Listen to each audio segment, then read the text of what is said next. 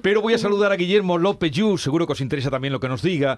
Es catedrático del área de biología celular de la Universidad Pablo de Olavide, es cordobés, investigador asociado al Centro Andaluz de Biología del Desarrollo. Señor López Yu, buenos días. Buenos días. A día de hoy, ¿a usted le preocupa más la variante Omicron o el comportamiento de los ciudadanos en estos días de bullas y calles repletas, procesiones y celebraciones? Mm, Bueno, ambas cosas, porque ambas cosas se, digamos, se afectan una a la otra. La variante Omicron pues ha llegado cambiando un poco la capacidad del virus para poder infectar y los ciudadanos, si no tenemos mucho cuidado, pues conseguiremos que haga lo que quiere hacer, que es infectar cuanto más personas mejor. ¿Tiene mayor eh, capacidad o poder de transmisión esta variante?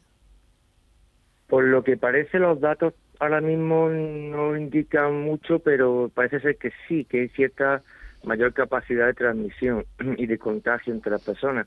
Pero lo mismo pasaba con las variantes anteriores, cuando la Delta apareció en Europa, se diseminó rápidamente, pues esta, pues parece ser que va a hacer lo mismo. Y incluso lo que se piensa es que va a sustituir a la Delta, es decir, la va a arrinconar y la va a hacer desaparecer.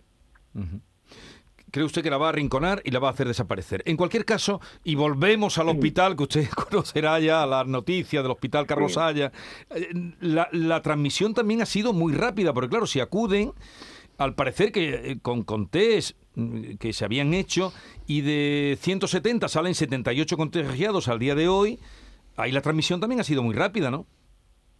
Sí, bueno, las personas se contagian y fácilmente y, y, bueno, suele ocurrir.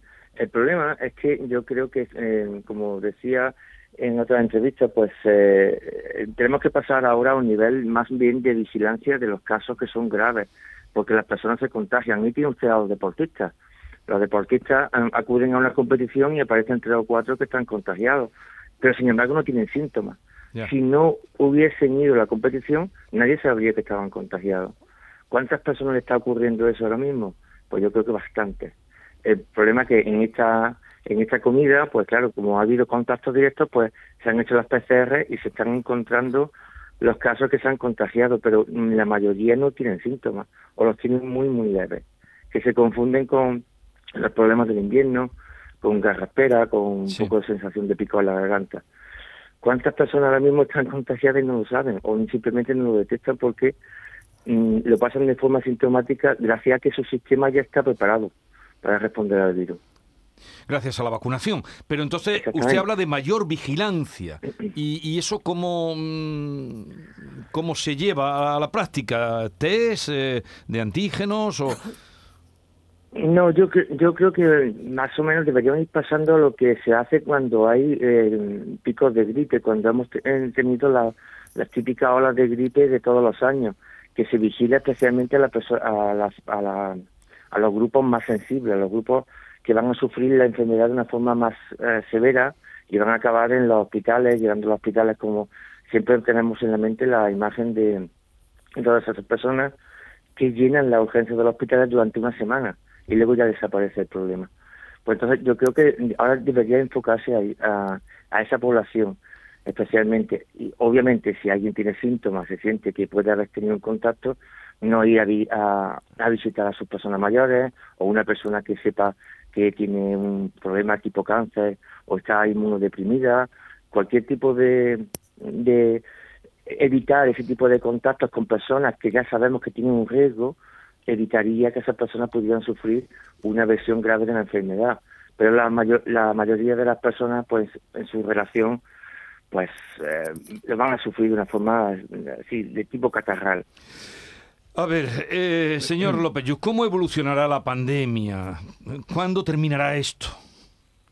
Bueno, desde el principio mucho hemos ido pensando, o, eh, desde el punto de vista evolutivo, tenemos referencias de pandemias anteriores, hay una que de la que no se ha hablado mucho, que es lo que se llamaba la gripe rusa, de finales del siglo XIX, donde parece, ha habido un estudio hecho a partir de estudios moleculares, que parece que uno de los coronavirus humanos que sufrimos de forma habitual viene de ahí, de ese, de, de ese momento, y posiblemente este virus pues eh, que se, se va a quedar con nosotros, se va a convertir en un nuevo coronavirus humano y que va a producir pues sus olas eh, estacionales eh, produciendo síntomas débiles en la mayoría de los casos, pero siempre teniendo en cuenta que hay personas que frente a este virus, frente a otros virus, incluso frente a patógenos que normalmente no producen ningún tipo de daño grave en la población en general, esas personas sí van a sufrir un daño grave y por eso hay que establecer una vigilancia especial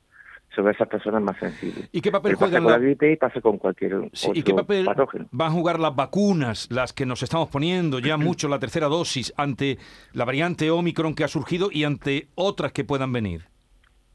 Los datos actuales, eh, ya pasó con la Delta también antes y ahora está pasando con la Omicron, parece que las vacunas sí están previniendo eh, lo que es la infección grave y acabar en el hospital.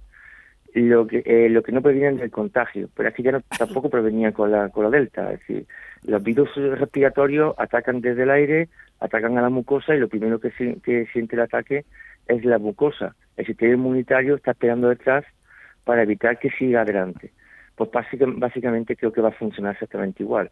El sistema inmunitario va a estar vigilante evitando que haya síntomas graves. Usted hoy se reúnen los ministros de Sanidad de la Unión Europea, no van a acordar ni el tema de la vacunación obligatoria, por ejemplo. ¿Usted cree que debería ser obligatoria la vacuna, que se debería hacer obligatoria? Yo creo que tenemos un problema de educación y de, y de formación, porque no entiendo muy bien por qué hay tantas personas que incluso ya ha pasado eh, año y medio desde que se empezó a vacunar en los primeros test hasta ahora, siguen insistiendo en que las vacunas son peligrosas, las vacunas producen daño y las vacunas eh, eh, tienen tóxicos y cosas por el estilo. Más que obligar a la gente a, vacunarse, porque claro, una obligación se toma como una casi una agresión, es, simplemente es una cuestión de educación, pero también deberían darse cuenta. No, no hay una mortandad por la vacuna, las vacunas no están produciendo mortandad, todo lo contrario. Las vacunas están protegiendo de que las personas puedan acabar sufriendo una enfermedad grave, puedan acabar intubados en una UCI o puedan acabar simplemente muriendo. Ya deberían haberse dado cuenta y, dejar de ser reacios.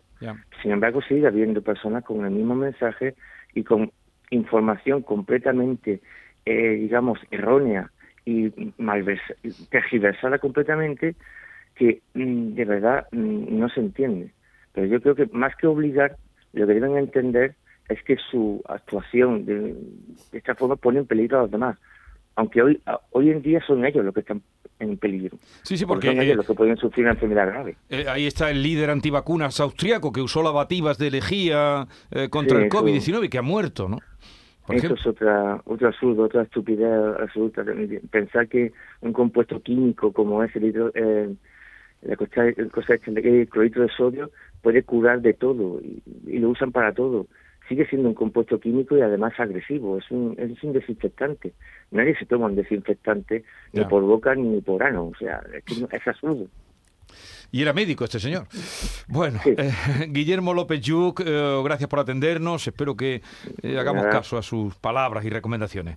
Un saludo. Esperemos que pasemos esto pronto. Sí, a ver, y a ver después qué nos toca y qué viene. Gracias por atendernos. Un saludo y buenos días. A ustedes, buenos días.